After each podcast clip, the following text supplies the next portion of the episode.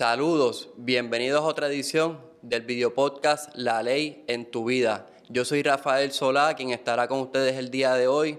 Quiero agradecerles a todos y a todas los que se siguen conectando, nos siguen apoyando en el programa. Gracias por los comentarios que nos han dejado. Y para aquellos que se conectan por primera vez, les comento que La Ley en tu Vida es un podcast original de Microjuris, conducido por estudiantes de Derecho, en el cual nosotros llevamos a cabo análisis y entrevistas para discutir cómo las decisiones de los tribunales y las leyes te afectan a ti en tu diario vivir. Es un programa de, análisis legal y social que fomenta la discusión de los principales retos del país y las alternativas posibles de futuro. Recuerda que nos puedes escuchar en Apple Podcasts, Spotify y el resto de las plataformas de podcast. También pueden conseguir el formato de video en nuestra página de Facebook e Instagram a través de la ley en tu vida. Como les dije, yo soy Rafael Solá Gracias por estar conectados con nosotros el día de hoy. Y el tema que vamos a estar analizando va a ser eh, un tema de, realmente de mucha importancia porque tiene que ver con la seguridad, el clima que se está viviendo en Puerto Rico y específicamente vamos a estar hablando sobre el proyecto de la ley de armas. Hay un proyecto que ya está presentado, ha sido aprobado por ambas cámaras legislativas y está ante, la consideración de la gobernadora Wanda Vázquez para firmarlo. Para discutir este, este proyecto de ley y así como otras eh, variantes de la ley de armas, eh, nos encontramos el día de hoy con el señor Víctor González, él es portavoz eh, del movimiento eh, a favor de este proyecto de ley, ha sido, eh, participó en la redacción del mismo y va a estar con nosotros, eh, ¿verdad?, instruyéndonos sobre este proyecto. Bienvenido, Víctor. También me encuentro con Sandra Barreras. ella, ella también es portavoz y, y vicepresidenta de la organización Mujeres de la Segunda Enmienda. Damas. Damas de la, Segunda Enmienda, bienvenida. Gracias, buenos días. Y eh, con nosotros también se encuentra el profesor, criminólogo y también eh, comentarista social, el profesor Gary Gutiérrez, viene desde Ponce, así que le damos la más cordial de las bienvenidas, Gary. Muchas gracias y muchas gracias a Microyuri por el trabajo de educación cuando viene a cuestión de leyes y un privilegio estar con doña Sandra y don Víctor aquí. Sandra, eh, ¿nos puedes comentar qué, es la organización Damas de la Segunda Enmienda, por favor? Damas de la Segunda Enmienda es una organización para la defensa de todos los derechos bajo la Carta del Derecho de la Constitución de Estados Unidos, conocida como el Bill of Rights. Pero tenemos un énfasis en la Segunda Enmienda. Esa es la concentración principal este, a donde nos gusta atender eh, directamente porque es un derecho que lo dejan a un lado constantemente. Todo el mundo conoce la primera enmienda, todo el mundo conoce la quinta enmienda, pero la segunda enmienda eh, hace falta mucha más educación sobre este tema en Puerto Rico.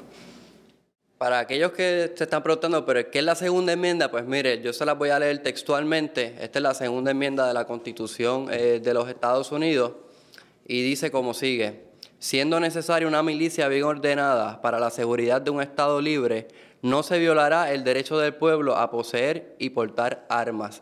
Estas 27 palabras que les acabo de, leer han desatado unos debates increíbles, tanto en Puerto Rico como en Estados Unidos.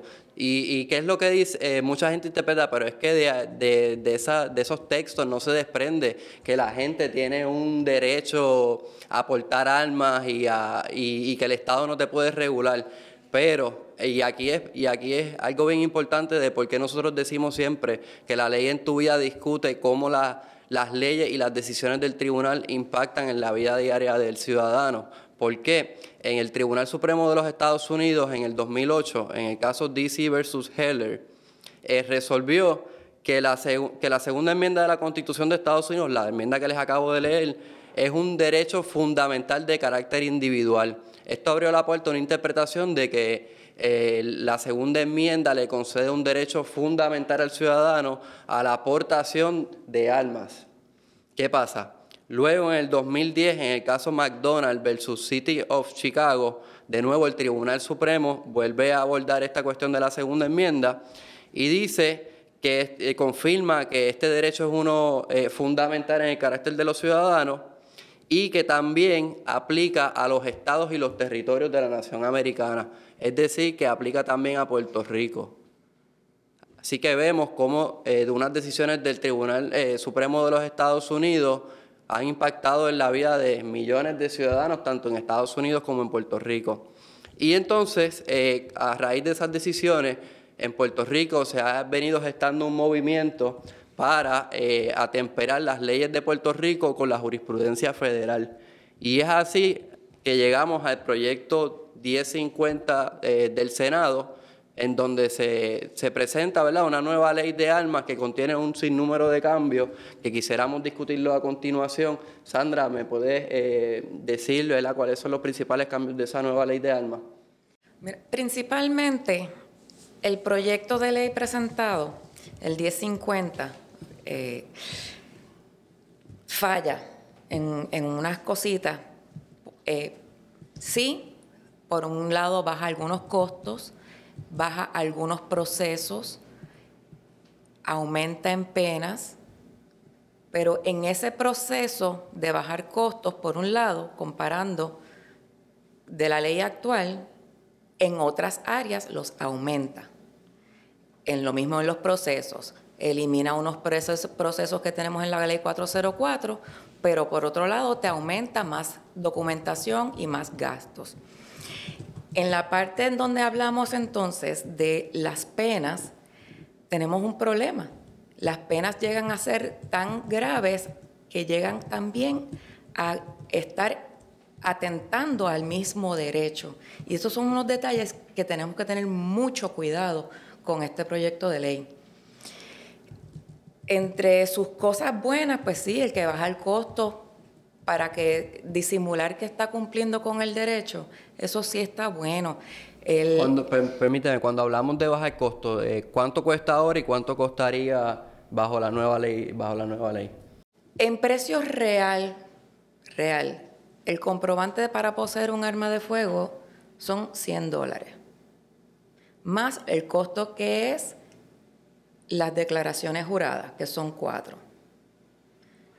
De ahí pasa a si desea portar, entonces tiene un costo de 250 dólares más el costo del tribunal. Ningún momento la ley 404 obliga a que tienes que ir con un abogado. Y, para colmo, esto es un problema que ha ocurrido gravemente en el transcurso de los 19 años de la ley 404, es que en la ley en ninguna parte dice que el tribunal está obligado a ver una vista de la persona que está pidiendo la categoría de deportación. Los tribunales lo convirtieron de esa manera. Los tribunales, se supone que tú vayas con el mismo paquete que tú habías solicitado tu licencia, nada de buscar testigos nuevos, nada de buscar declaraciones nuevas, no, era el mismo paquete con que solicitaste la licencia, con ese paquete, tú te presentabas en el tribunal y el fiscal decidía si quería ver una vista o no. Pero lo han convertido en, algo obligatorio, a que, a que entonces la persona tenga que ver una vista.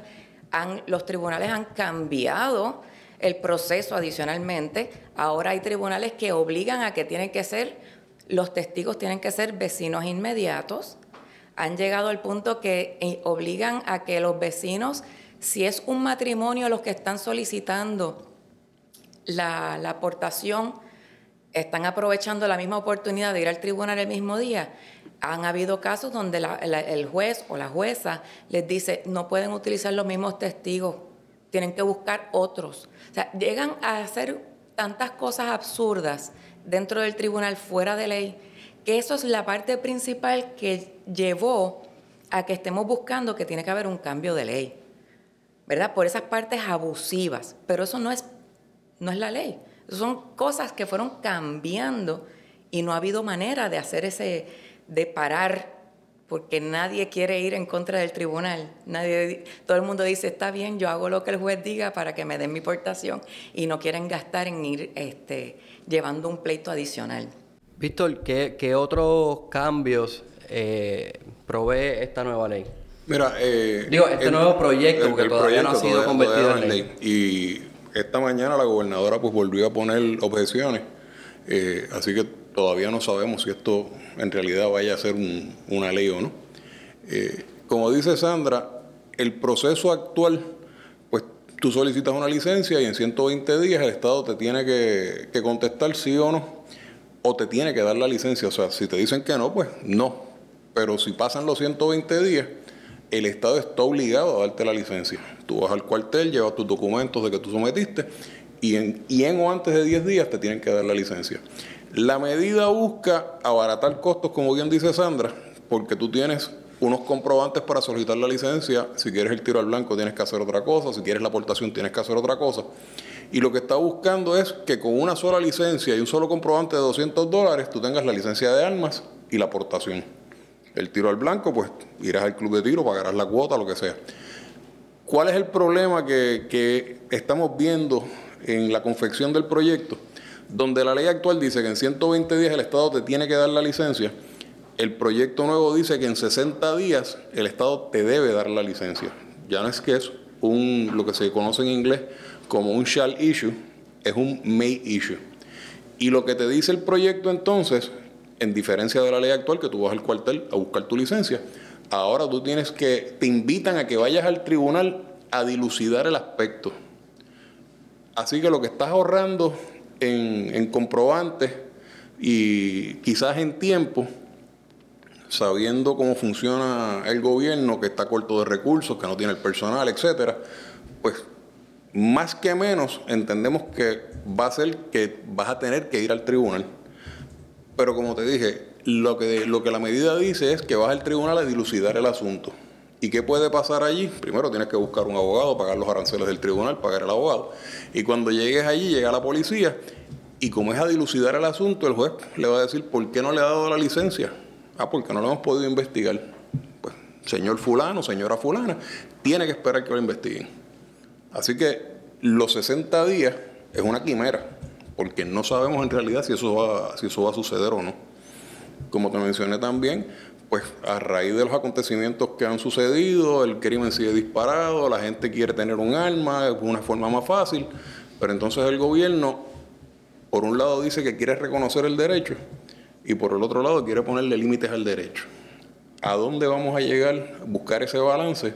Pues ese es el, es el, punto donde estamos ahora, porque esta medida fue aprobada eh, en junio 30 y se suponía que la firmaran. Sabemos lo que pasó en, los acontecimientos del verano, no se envió el proyecto. Eh, luego se envió cuando empezó la sesión. Sabemos que hay un término constitucional de 10 días para eso, pero entonces pidieron el proyecto de vuelta eh, porque Fortaleza puso unas objeciones. Entonces, ahora estamos viendo de un proyecto que estaba aprobado con unas cosas, ya le hicieron unos cambios, se iba a enviar otra vez y todavía están con más cambios. Hasta dónde el proceso pueda aguantar eh, este lleve y trae luego de la aprobación de una medida, pues honestamente no sabemos. Gary, eh, ¿cómo, ¿cómo, tú reaccionas a esto que inicialmente se ha ido pues mira, para mí, para mí, primero estoy en desventaja porque yo, a pesar de que trabajé cubriendo el crimen para medios de comunicación en fotografía y en radio, nunca, nunca he empuñado un arma, así que no sé lo que se siente eso, así que estoy en desventaja en ese punto, ¿verdad? No obstante, me parece que esto es importante contextualizarlo. Eh, primero, que el derecho a la aportación de armas en los Estados Unidos tiene eh, una, una visión, se produce desde una visión revolucionaria de protegerse del Estado. Fíjate, cuando tú leíste la segunda enmienda, está vinculado con las milicias, ¿verdad? Es ese derecho a los, a los ciudadanos protegernos del Estado. Porque la mayoría de la gente en el siglo XVIII que tenía armas eran blancos que controlaban sus propiedades desde, desde, su autoridad, ¿verdad? Y, y su preocupación era porque venían de liberarse de un rey. Así que su preocupación era el Estado, ¿verdad?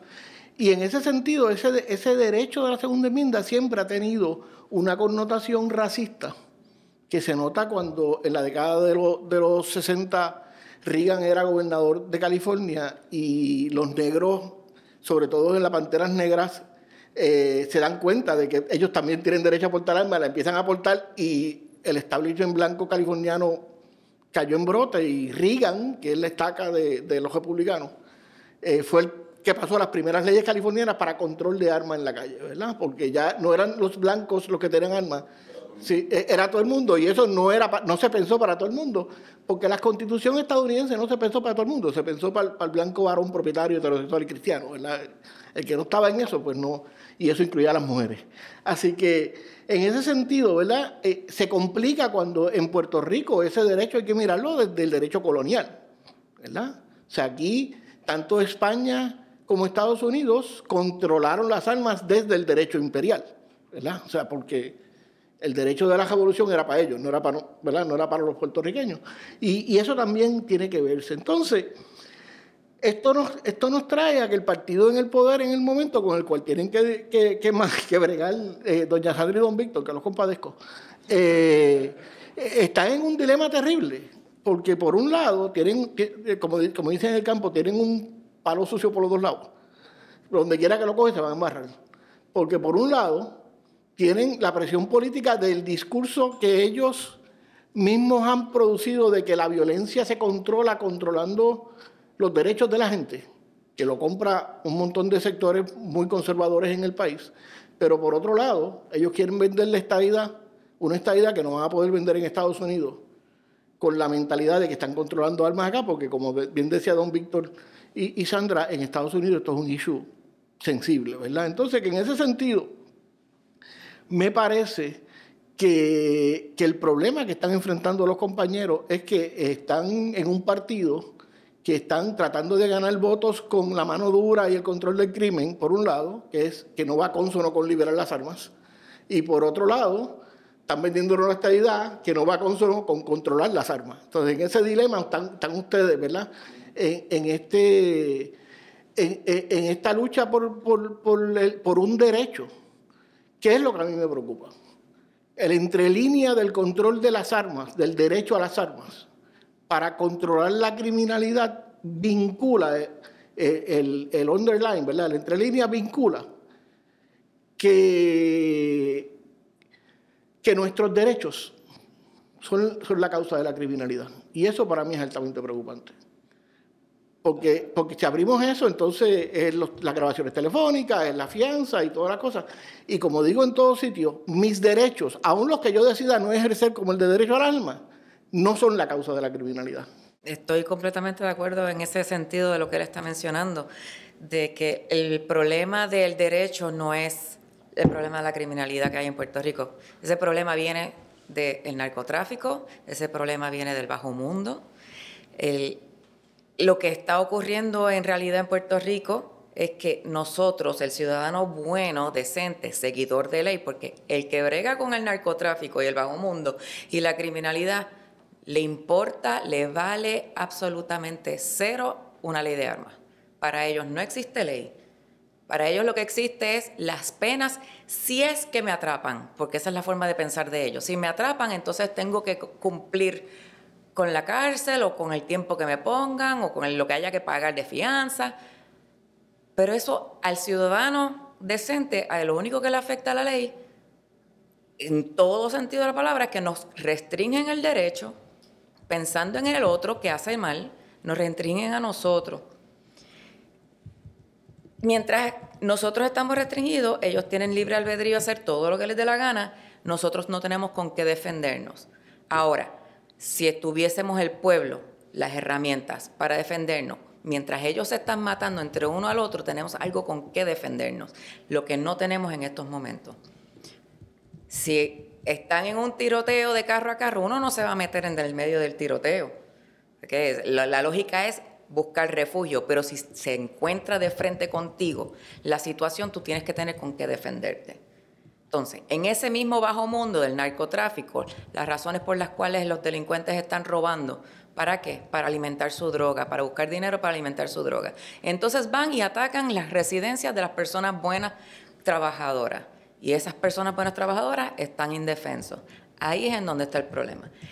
La criminalidad está rampante y no tiene nada que ver con una ley de armas. Y ahora tenemos un problema donde tenemos una ley que en sus cosas buenas tiene sus cosas malas, pero está en una pausa porque el Estado quiere poner más restricciones aún de las que ya tiene para el ciudadano de ley. Y uno se queda están bregando de una manera completamente en acefalia. Aquí eh, las palabras que quisiera poder decir no las puedo decir. Porque en, el transcurso de todo este proceso legislativo, de cómo comenzó desde el proyecto 439, han ido en un juego político, donde han querido estar satisfaciendo caprichos de legisladores, de senadores, de gobernadores, porque hemos tenido gobernadores en interino en todo este proceso, donde todo ha sido, vamos a poner enmiendas que, by the way, son, la gran mayoría han sido restrictivas para nosotros, que nos afectan gravemente, para satisfacer, para conseguir votos o conseguir firmas. Y eso, eso da un mal sabor de nuestro sistema político, porque es nuestro derecho. Y a quien tienen que escuchar es al pueblo y no satisfacer los caprichos de las sillas ejecutivas, porque ellos son quienes nosotros escogemos para valer nuestros derechos. Es obligación del Estado valer nuestros derechos. Yo quiero eh, tocar el tema de la criminalidad, pero antes de eso eh, quisiera decir un comentario y una pregunta para Víctor. Yo creo, el comentario es que este, eh, el proceso que tú nos has mencionado de, de, cómo se le ha hecho cuesta arriba, ¿verdad? Lograr una legislación, estemos o no de acuerdo, ¿verdad? Con el resultado de esa legislación, sino es el proceso de cómo un ciudadano organizado eh, van a proponer eh, eh, proyectos de ley que entienden que les benefician y se topan con este monstruo ¿verdad? legislativo que de un proyecto de dos páginas se lo siguen analizando y le siguen añadiendo enmiendas. Y yo creo que eso es un reflejo también de, de, una incapacidad que nosotros hemos demostrado como sociedad de hacer política pública de una manera coherente y que tenga su, de que el proceso legislativo, ¿verdad? respetamos ese curso, pero que eh, en algún momento, ¿verdad? Ya los legisladores, la legislatura eh, puedan sentarse y articular una solución en unos proyectos de ley eh, que recojan el sentir de las personas que lo están proponiendo. Y Víctor, te quería comentar, ¿verdad? ¿Qué nos puedes contar sobre ese proceso legislativo y, y, cuáles son las perspectivas que este proyecto tiene de ser aprobado, tal vez? Mira, tomando la exposición de él en, la cuestión del derecho. Primero que nada, tenemos que reconocer que la Constitución de Puerto Rico garantiza más derechos o, derechos más amplios que los que da la Constitución Federal. Así las cosas, pues entonces resulta eh, chocante que en Puerto Rico se pretendan limitar derechos. Cuando por un lado nos dicen que nuestra Constitución nos da más, pues entonces vemos cosas de que no, pero hay que aguantar aquí o hay que aguantar acá. Dicho eso, pues Sandra también trae un punto de que queremos hacer una medida, pero entonces queremos la firma de este y hay que presentarlo para que el otro lo firme eh, y hay que buscar otra alternativa o qué sé yo. Nosotros tenemos una ley de armas, buena o mala, lleva 19 años en el, eh, corriendo y es la que tenemos ahora mismo. Muchas de las cosas que trae esta nueva medida están en la ley actual. Pues entonces se dijo, oye, enmienda la ley actual. Hace rato tuviésemos una ley. Pero quizás por ego, quizás por protagonismo, otras cosas, sometieron un proyecto, la misma comisión hizo un sustitutivo, el autor de la medida quería que su nombre estuviese ahí, pues pidió ponerle, coger el sustitutivo como de él y radicar un proyecto nuevo, por eso es que cambia el número del proyecto. Este, y aún así, la medida ha sufrido casi 250 enmiendas. Si tú tienes un proyecto que arrancaste y lo vas enmendando y lo vas enmendando y lo vas enmendando y lo sustituyes y todavía lo tienes que seguir enmendando y ya lo aprobaste, lo envías a la fortaleza, te lo devuelven porque quiere otros cambios, le hacen los cambios, no lo envían a la fortaleza y ya están hablando otra vez de más cambios, algo, algo se nos cayó en el, en el camino. O sea, es frustrante me imagino yo para los legisladores, eh, el tiempo, esfuerzo, dinero que envuelve hacer todo esto.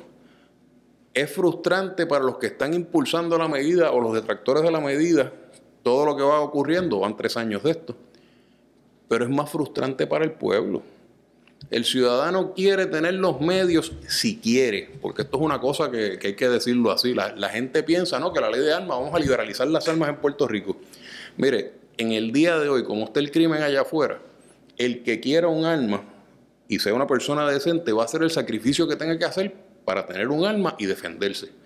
Que la pongan barata, a lo mejor más gente va, a acceder a ella porque está barata, pero no es por la consideración de que estaba barata que no la tenía.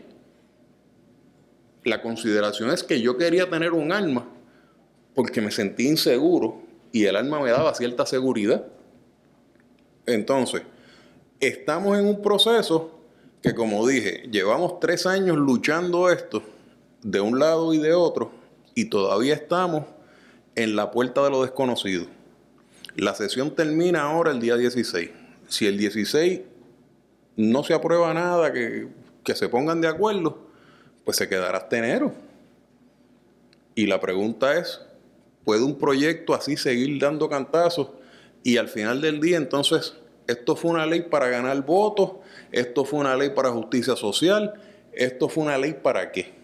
Como bien dijo, dijo Sandra al principio, la ley actual no requiere una vista del tribunal para sacar una aportación. Una vez usted somete los papeles a fiscalía, el fiscal decide si quiere ver la vista. El tribunal no tiene que hacer nada.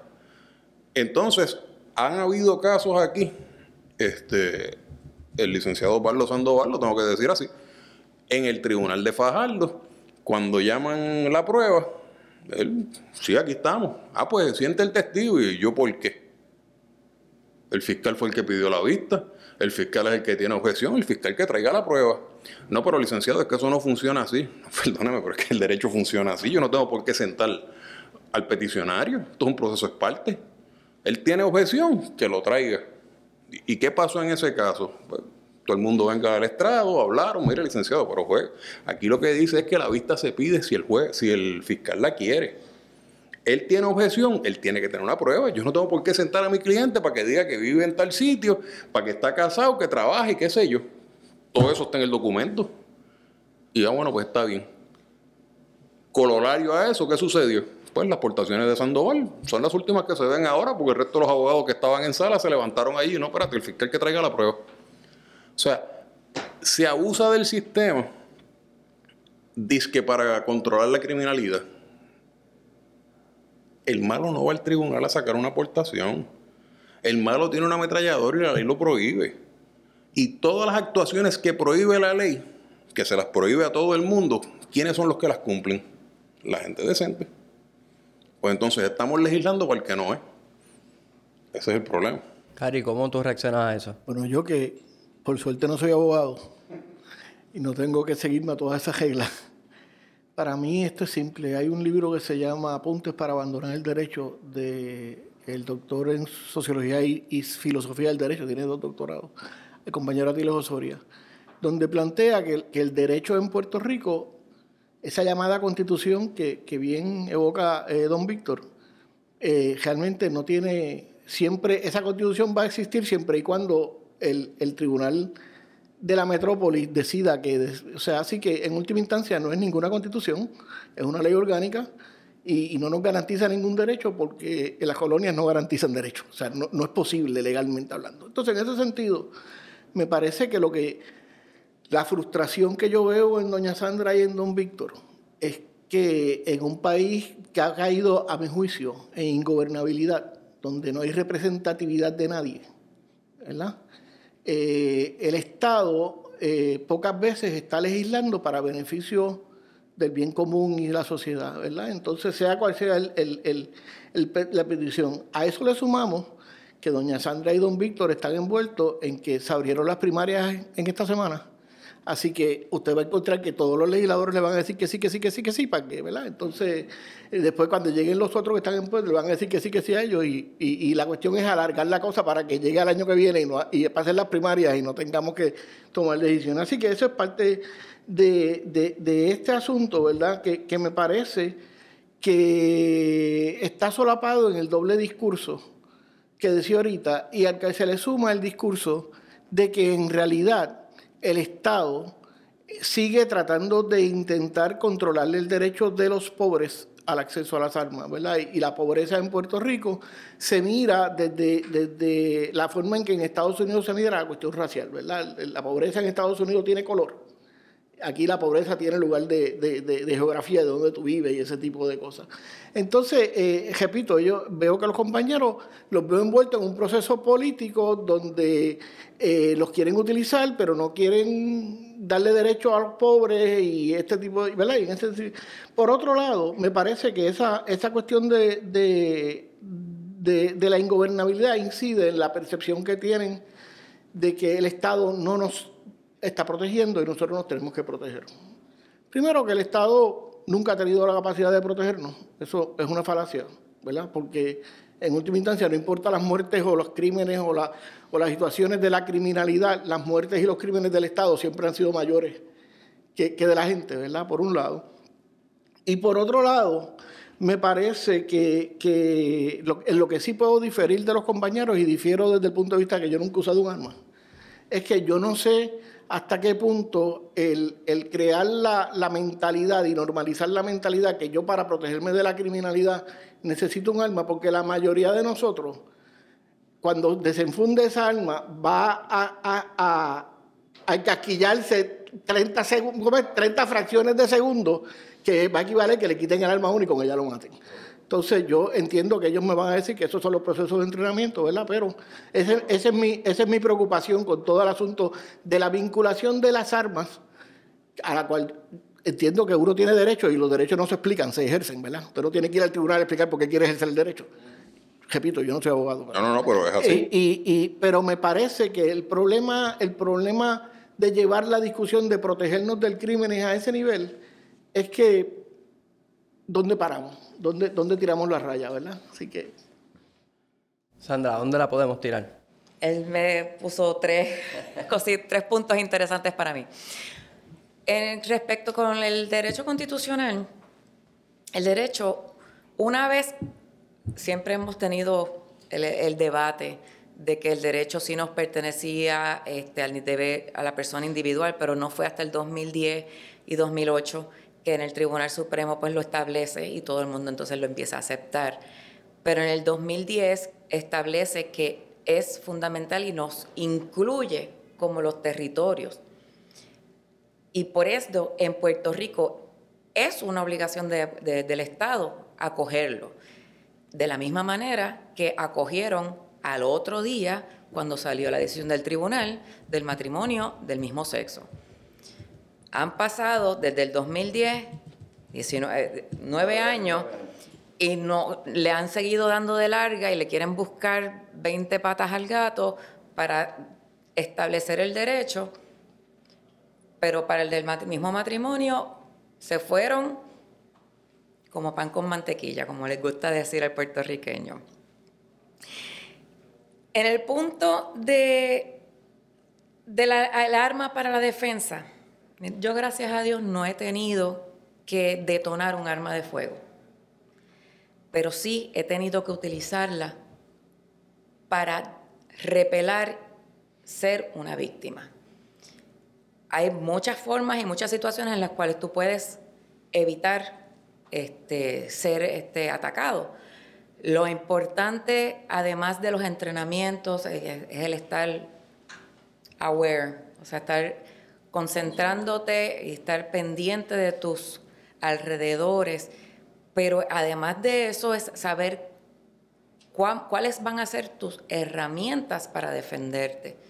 Hay distintas situaciones y distintas formas, pero en el caso mío, que puedo andar con pepper, puedo andar con cuchilla, puedo andar con lo que sea, pero siendo mujer, prefiero tener un arma de fuego porque es el arma que me da más probabilidades de salir ilesa o airosa de la situación. El arma no es una vajirita mágica que va a detener, que va a ser el milagro de que nunca te va a pasar nada.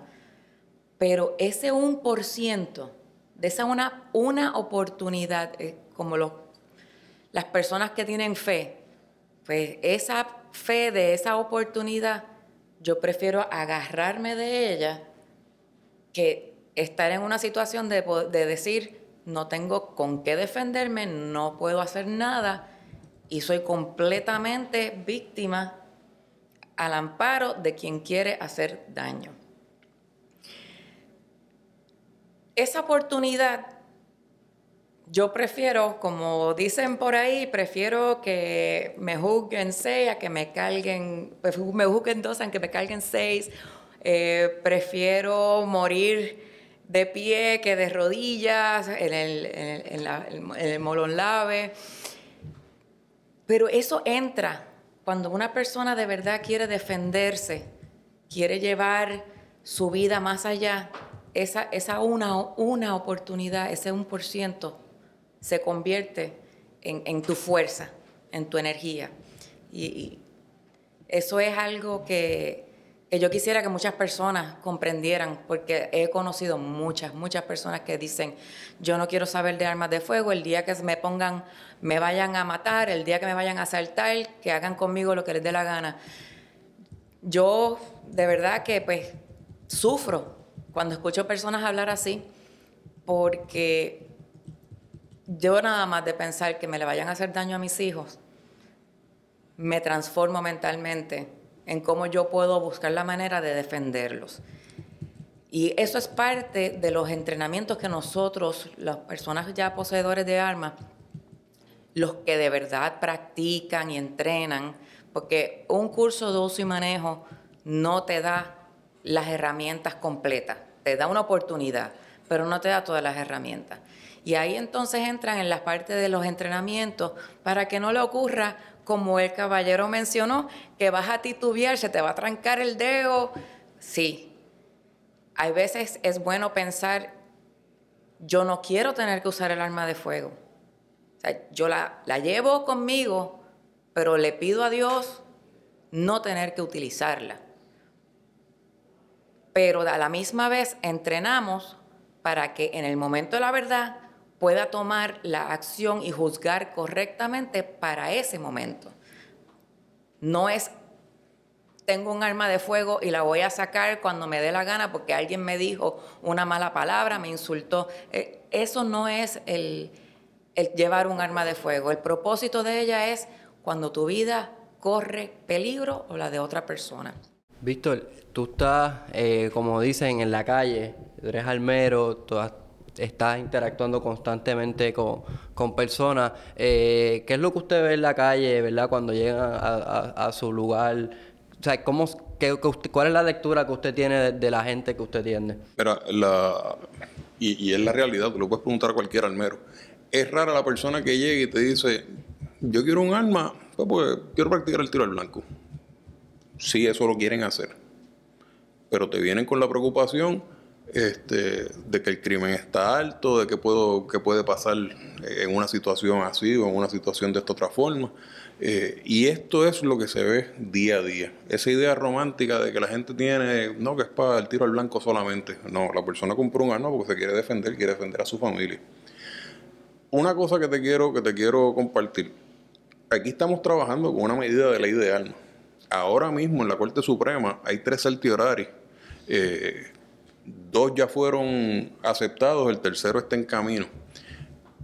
Si la Corte Suprema de Estados Unidos decide a favor de los peticionarios en los certiorari, lo que estamos haciendo aquí se va a ir por el chorro otra vez, porque es que va a cambiar otra vez el, Estado de Derecho.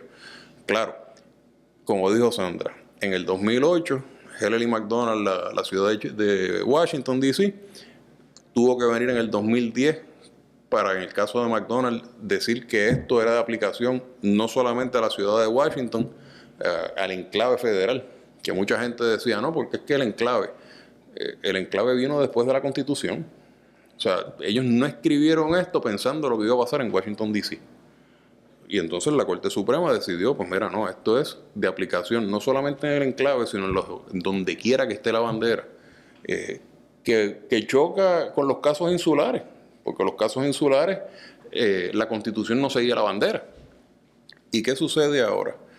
Pues se hizo en el 2010 el caso de McDonald's y Puerto Rico siguió como si nada. Puerto Rico al día de hoy, la ley vigente, aunque cuando se escribió era tratando de alcanzar el derecho, fue antes de esas decisiones, al día de hoy Puerto Rico se trata como un privilegio. Y el Estado tiene el derecho y tiene el poder y tiene todo lo que tú quieras. Tan es así que aún con el palio de que estamos reconociendo un derecho, la exposición de motivos viene y dice que esto es para reconocer el derecho de los ciudadanos a tener y portar armas y el derecho del Estado a regularla. Hasta donde yo tengo entendido, el Estado no tiene ningún derecho, porque el Estado le pertenece a los ciudadanos. Y que en un proyecto de ley me pongan en la exposición de motivos, en la primera línea, que el Estado tiene un derecho a regularme mis derechos, yo creo que ahí tenemos un choque. Y eso es algo que sobre la marcha, pues, se seguirá trabajando con eso. Pero como te dije, hay, hay eh, casos que están ante la consideración del Supremo y todos los días siguen surgiendo porque los distritos no se ponen de acuerdo.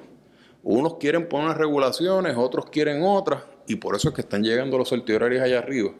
Este, ya desde, desde el saque, como quien dice. No están esperando ni siquiera llegar al circuito, ya están yendo directo. Mira, tribunal, esto lo tienes que coger tú porque ya hay dos circuitos que chocaron, sin siquiera haber cogido la decisión acabada. Ya, ya estamos redondeando, así que lo, que quisiera, Gary, es un comentario sobre, porque empezamos hablando de la ley de armas y luego, eh, ¿verdad? Seguimos profundizando y llegamos hasta lo que es la inseguridad del ciudadano que yo creo que es eh, algo, algo bien patente en el Puerto Rico de hoy día. Eh, ¿Cuál es tu lectura verdad, sobre, sobre el clima de inseguridad en Puerto claro, Eh, que concurrió con doña Sandra, la inmensa mayoría de la gente que porta armas legalmente la porta responsablemente, porque si no aquí tuvieran los tiroteos con armas legales, porque aquí hay un montón de gente armada. Así que en eso estamos de acuerdo y estamos de acuerdo en que si para, ¿cómo es? para garantizar el derecho, eh, ¿verdad? Uno estamos al lado de cualquiera que quiera exigir el derecho, porque como yo no soy abogado, yo pienso que el Estado no tiene derecho, porque los derechos son mis protecciones frente al Estado, así que el Estado no puede tener derecho por definición, y eso lo digo yo como lego, ¿verdad? No sé lo que enseñan allá en la Escuela de Derecho. Pero por otro lado, me parece que, que esto se resume a qué tipo de sociedad queremos. Si nosotros queremos una sociedad donde la gente que no es decente se controle por la fuerza, pues vamos a tener una sociedad en guerra todo el tiempo porque eso no es posible. O sea, los procesos de controlar la criminalidad que han funcionado en todas partes del mundo son procesos de inclusión económica, procesos de inclusión social, que la gente participe, que la gente cuando se va a tomar una decisión sobre qué se va a hacer en su vecindario, se le consulta a los vecindarios y la gente se siente incluido. En este momento, yo entiendo que el país vive una etapa de ingobernabilidad donde el Estado y, excepto por el tribunal en algún sentido, ninguna de las otras ramas del gobierno nos representa a nadie. Ninguno, ninguno representa los intereses que no sean los intereses primero de ellos salir reelectos y segundo de mantener su partido como estructura gangsteril, diría yo. Eso muy personal. Así que en ese sentido sí es una visión romántica. Yo prefiero una sociedad donde las cosas se diriman de otra manera eh, donde, donde todo el mundo pueda estar incluido, pero mientras eso no pasa, pues obviamente la opción de uno estar armado, pues parece ser una de ellas. Yo trabajé 30 años bregando con criminales en la calle, como decía un abogado en, el área de Ponce, solo armado con mi verbo, ¿verdad? Yo nunca, nunca, utilicé, nunca utilicé un arma, la única arma que tengo es, una navaja y la uso porque tiene un sacacorcho para los vinos. Así que eh, pero, pero puedo entender la preocupación de los compañeros y la, compañera, pero me parece que incluso desde, el ego del derecho, eh, los derechos usted no tiene que explicarlo. Usted quiere tener un arma porque tiene derecho a eso. Lo que pasa es que en el caso de Puerto Rico, ellos decidieron que nos aplicaban esos derechos, pero ellos se reservan el, el poder de decir que no nos aplican también, porque obviamente no controlamos eso, porque las colonias no controlan su seguridad. En un punto de vista, muchas personas, yo incluida, pues defiendo la, el Bill of Rights, la Constitución de Estados Unidos. Yo también. Este, pero un punto que usted acaba de decirme estaba muy curioso. Dice, esto no lo estableció los Estados Unidos. La realidad es que no. El derecho de la autopreservación, el derecho de, la defensa, viene más allá de la Constitución de Estados Unidos. Y eh, esto ha venido, en, ha sido un tema histórico desde varios milenios eh, en guerras, donde se han habido la situación donde un tirano o un rey este, ha querido tomar control y eh, quien se ha tenido que pelear para evitar eso. Este, han habido quienes han ganado y quienes han perdido, pero de por sí, gracias a la constitución de los Estados Unidos, quedó plasmado en una manera donde nosotros tenemos de dónde agarrarnos. De no estaríamos peleándolo para que sea este, forzado en una, en una constitución de la misma manera. No hace mucho, hasta en Rusia, incluyeron el derecho de armas en, una, en un aspecto en, la, en, su, en su establecimiento gubernamental. Este, tenemos en Panamá, no hace poco también lo incluyeron. Eh, tenemos varios lugares donde ya están este, dándose cuenta de la importancia, cómo va creciendo, mientras tenemos otros lugares que de verdad no todavía son antiarmas, pero gracias a Dios hay, hay, hay, se está viendo un balance entre unos que sí y otros que no. Y esperamos que el balance se, se lleve más al lado de los pro a la defensa, pro a las armas, pro al derecho, porque es natural que queramos defender nuestra vida ante una situación donde nuestra vida corre peligro o daño, grave daño. Bien, mis amigos, eh, de, esta discusión ¿verdad? que hemos querido presentarles hoy, eh, en resumen, se desprende que hay un nuevo, hay un proyecto de ley para crear una nueva ley de armas eh, que ya ha sido aprobado por las cámaras legislativas. Está ante la consideración de la gobernadora, como bien nos ha dicho don Víctor y Sandra. Eh, no, no se ve que en el que a corto plazo eh, se vaya a convertir en ley eh, cada vez que pasa un suceso de criminalidad que impacta al país, pues eso tiene también unas repercusiones en la consideración del proyecto. Eh, también hemos dialogado sobre el clima de inseguridad que se vive en el país y cómo la gente reacciona ante ese clima de inseguridad y cómo la ley de armas eh, se, presenta ¿verdad? como una oportunidad y una ventana para que el ciudadano pueda sentirse dentro de, de su psiquis un poco más seguro, amparado en la ley. Y creo que, con, eso, con el comentario que nos acaba de decir Sandra y, con las observaciones de Gary, eh, eh, podemos dar eh, por finalizado este, este programa. Les exhortamos a mantenerse pendientes a microjuris.com para que sigan, estén al tanto sobre el, el que hace noticioso y legal del país. También recuerden que nos pueden escuchar este y otros podcasts bajo la ley en tu vida en Facebook e Instagram, en las principales plataformas de podcast como Apple Podcasts, Spotify, también nos pueden conseguir y siempre eh, dejarnos sus comentarios, compartir estas publicaciones para que llegue a más, personas y quedarse conectado con nosotros. Eh, yo soy Rafael Solá, gracias por su sintonía. Eh, será hasta la próxima ocasión. Muchas gracias.